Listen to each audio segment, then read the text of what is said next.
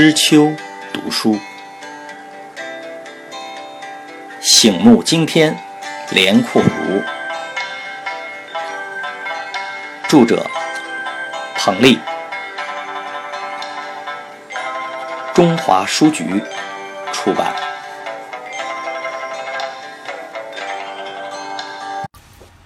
四十一，对相声演员李文华直言相劝。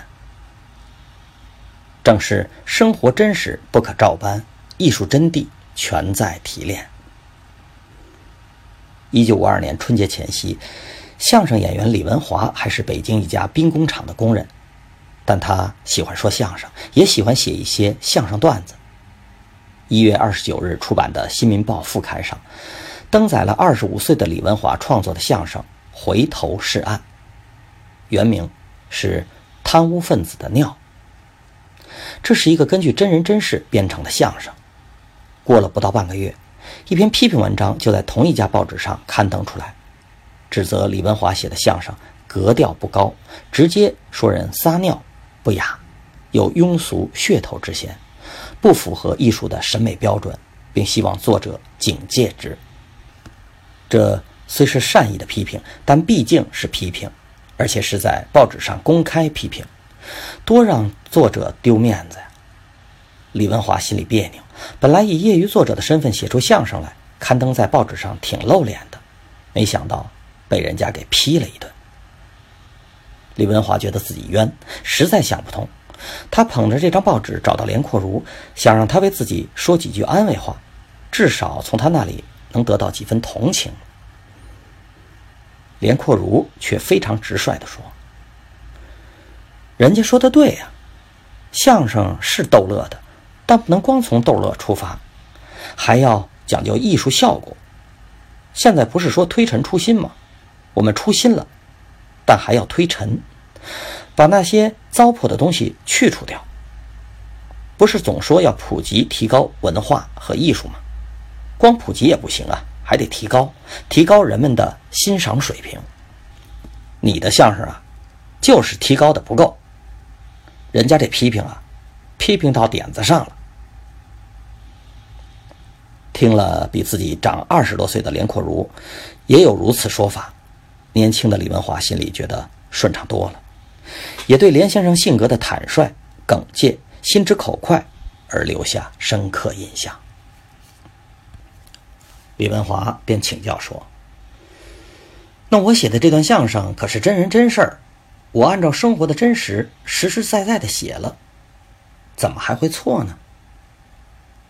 连阔如便开导他说：“写在纸上和在演出场地说在口上的东西啊，光用真人真事的标准来要求可不成。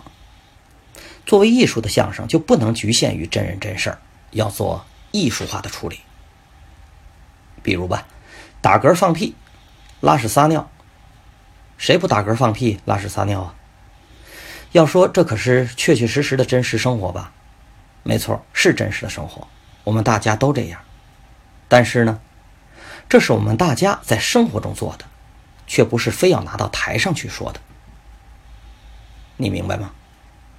这个道理很简单，艺术与生活不同，观众从艺术里听的、看的，要比在生活中听的、看的高出一些才对。要不要我们这些艺人干嘛呢？要艺术干嘛呢？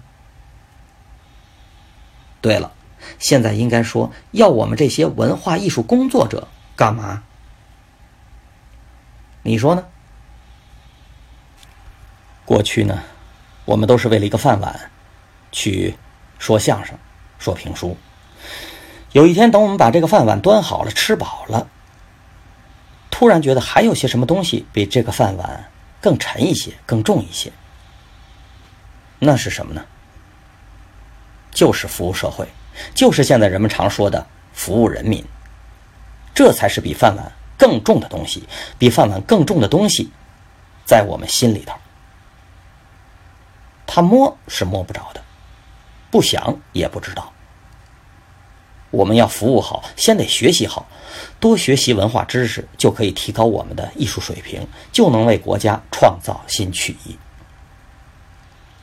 你还年轻，嗯，路还长着呢。李文华听到连阔如这一番开导，顿时豁然开朗，就是请连阔如帮助办一件事。我在北京市文联和工人业余作者李学鳌一同被分配到文学小组里。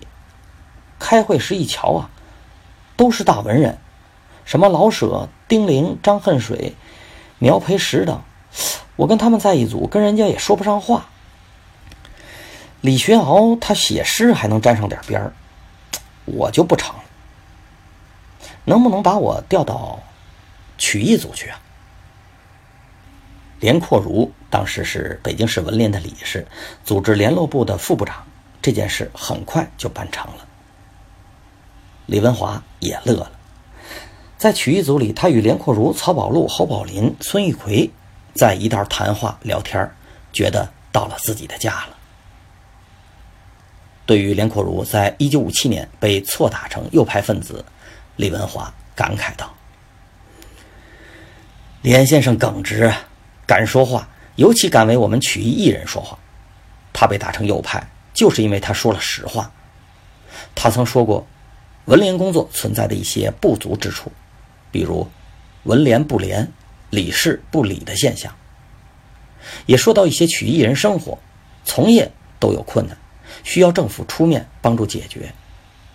别人都知道，却不敢说，或没有来得及说。可是他说了，谁让他是说书的呢？不管说什么，都能说的实在，在理